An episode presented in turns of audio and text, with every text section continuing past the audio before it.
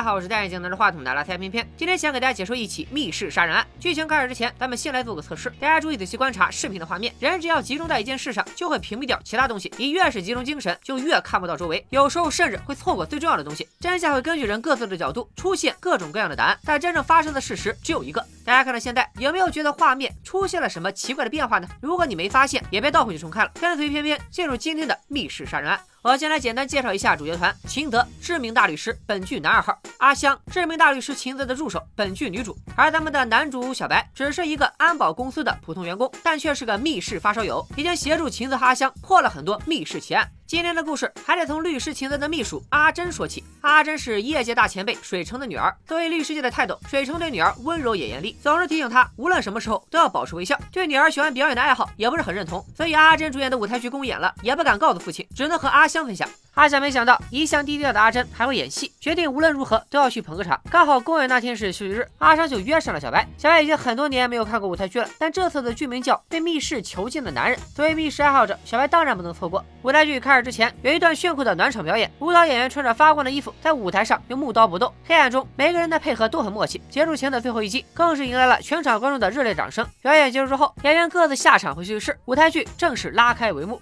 这部剧讲的是阿珍饰演的女主，巧妙利用了岛、悬崖和雪山这种自然地形，制造密室杀人的故事。随着时间的推进，观众们都被剧情吸引。这时镜头来到后台，舞蹈演员的休息室里多出了一个黑色人影。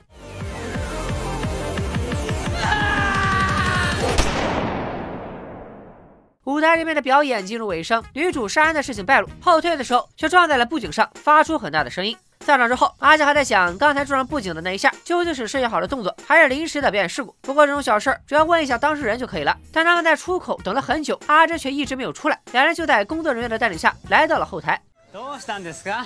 みんな揃って。アトさん、薬師寺さんが死んでたんです。え？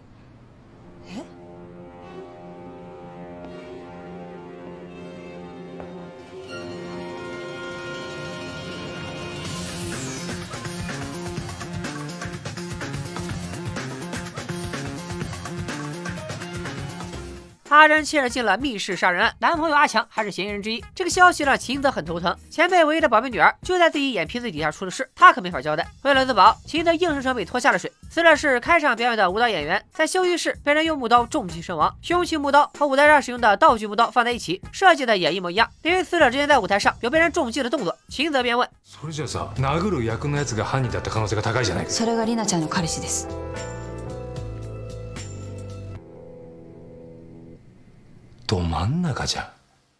眼看秦泽准备撒手不管，阿香以退为进，让阿珍主动向父亲坦白。秦泽一想，无论前辈是怎么知道这件事的，自己肯定都躲不过被问责，就让阿香联系小白，开始正式调查。得知除了阿强以外，导演和编剧都参加了暖场表演，阿强就把重心放在了这两个人身上。导演对死者的死似乎并不上心，就像没事人一样安排演员正常排练，还提醒阿香不要耽误他们的表演进度。好在编剧比较和蔼，不仅拿出了剧院的平面图，还积极回答阿香提出的各种问题。剧团有两个休息室，分别在舞台的左侧和右侧。死者是在左侧的休息室被杀的，那边的休息室只有他一个人用。当时暖场表演结束后，舞台剧所有演员都在幕后等待上场，演出的时候也没有换幕。剧团摄像机拍下的画面里也没有人退场，也就是说，舞台上的所有演员都有不在场证明。唯一没有不在场证明的，就只有四位暖场演员，因为散场的时候剧场探案，没人看到他们去了哪里。而这四位暖场演员中，死者已经死了，剩下的就只有导演、编剧和阿珍的男朋友阿强。警方排除了外人进入现场的可能。左侧休息室只有一把钥匙，在小面店的员工手里。暖场结束后，演员进入右侧休息室的顺序分别是阿强、导演和编剧。阿强一进休息室就开始睡觉，导演去休息室换了衣服，就去观众席最后一排看表演去了。编剧回到休息室的时候，阿强已经睡着了。之后编剧就一直在看书，并没有注意周围的情况。也就是说，三人都没有目击者证明。警方也将嫌疑人锁定在了这三个人里。大家也可以在看解说的同时猜一猜，到底谁才是凶手？凶手杀人之后，想从左侧休息室出去，只有两个办法：一个是穿过走廊和小卖部，从大厅离开，但走廊的门上了锁，小卖部还有工作人员，凶手没有钥匙，工作人员也没有看到有人离开大厅。第二个办法则是杀人后横穿整个舞台，从左侧休息室直接到右侧休息室，但当着两百名观众的面横穿舞台不被发现，似乎也不可能。既然密室破解不了，那就调查一下杀人动机吧。阿强因为喜欢表演，通过编剧的介绍进入了剧团，但死者觉得阿强演技太差，不让他登台，编剧只能让阿强作为暖场演员出场。这一做法又遭到了导演和死者的大力反对，三人的关系急剧恶化，阿强也一直被死者欺负。秦泽提出了一个设想：如果表演的时候有演员横穿了舞台，凶手是不是就可以利用相同的动作伪装成影子穿过舞台？但小白看过现场，舞台剧演出的八十分钟里，并没有演员横穿舞台，因为第二天下午秦泽就要和水城前辈见面，他拜托小白一定要在那之前证明阿强的清白。小白花了很长的时间开始做各种设想。もしかして密室は破れそうですか？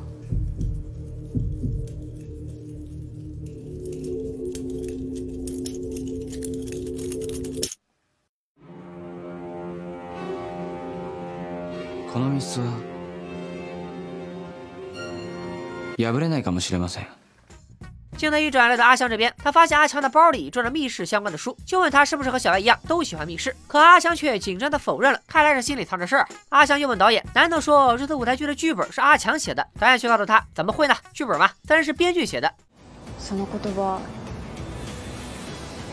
信じていいんですよねそれは自分で判断してください私はそんなに簡単に人を信じないけど 阿强想找编剧了解情况，却发现编剧家里没人，给小白打电话才知道，编剧居然去了小白那里探讨关于密室的话题。阿强千叮咛万嘱咐，让小白务必装作若无其事的样子，探探编剧的口风。小白立马就答应了。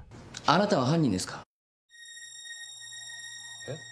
这么直白的问题，是个正常人都会否认，编剧也不例外。不过小白本来对凶手也不感兴趣，他只是喜欢密室而已，所以也没再多问。 但是编剧为了转移话题，问起了小白对这次密室舞台剧的看法，还说自己百般考虑后才决定使用心理手法布置密室。要不怎么说言多必失呢？那部舞台剧里设计的密室明明是利用物理现象伪装的手法，编剧却说用的是心理手法，可见剧本压根就不是他写的。而阿香最近也在看密室相关的书，阿强随身携带的那本，阿香前不久也看过，那里面讲的就是利用物理原理制造密室。这么看来，被密室囚禁的男人这个剧本很有可能就是阿强帮编剧代写的。有了这个怀疑，阿香找到阿珍，两人偷看了阿强的电脑，果然在里面发现了剧本的原稿。眼见事情败露，阿强却坚称代写剧本是出于自愿。在他看来，只要能当上演员，代写剧本也不算什么。但这样一来，编剧的嫌疑就大大增加了。加上编剧就是凶手，所以最后一个谢幕的舞蹈演员，他可以利用整台戏的时间来制造密室。与此同时，舞台上肯定也会发生什么变化。小白突然想起，阿珍在表演的时候撞上过布景。原来阿珍也不知道布景为什么会出现在那个位置。之前排练的时候，那一块是空的，他还以为是工作人员一直大意放错了地方。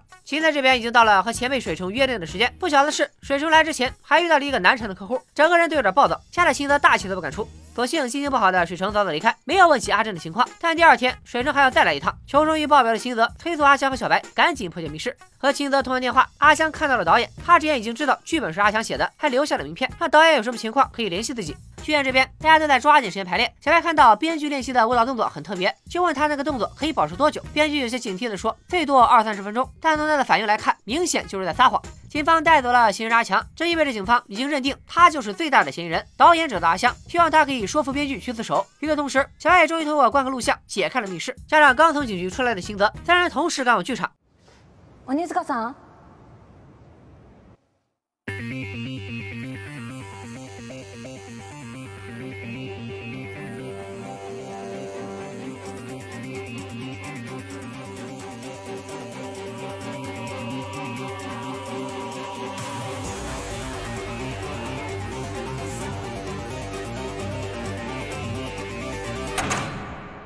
紧要关头，小白和秦泽赶到，指出编剧就是杀死死者的凶手。那天表演结束之后，编剧去左边的休息室，用木刀杀死了死者，然后躲在布景后横穿舞台离开了现场。有人可能会好奇，当着两百名观众的面横穿舞台，怎么可能不被发现呢？这是因为人的眼睛是无法识别速度极慢的移动的。ここでオープニングの映像を振り返ってみましょう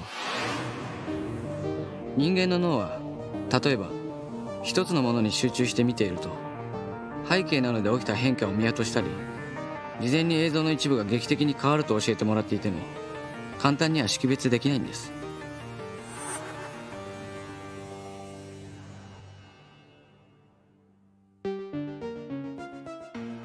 小白拿出当时的录像，录像中显示有一个布景以极慢的速度横穿了整个舞台，速度慢到只有快进录像才能注意到。根据编剧提供的剧院平面图，舞台一共长十米，舞台剧的表演时间是八十分钟。如果八十分钟移动十米，时速则为七点五米，即秒速两毫米。如此慢速移动的布景，从观众席上是无法注意到的。但是也只有经过专门训练的专业演员才有体力能做到。因为观众根本不会想到有这种事发生，所以即使发现布景位置有变动，也只会认为是自己的错觉。编剧就是利用这一点，成功逃出了案发现场。当阿珍撞上布景的时候，编剧已经到达右侧的休息室了。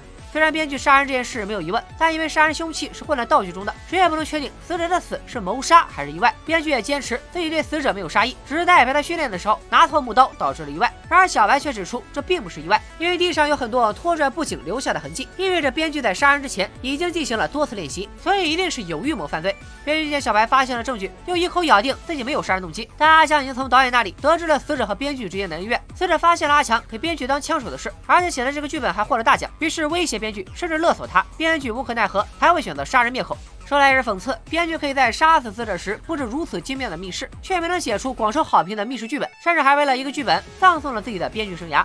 案的圆满解决后，齐子也终于有底气和往常一样向水城汇报阿珍的情况。经过这次的事件，阿珍终于向父亲坦白了自己还在演戏的事。然而水城却并没有像他们预料的那样大发雷霆，而是尊重阿珍的决定，还让女儿抽空把男朋友带回家看看。芹沢さん行ったんですかまあまあまあ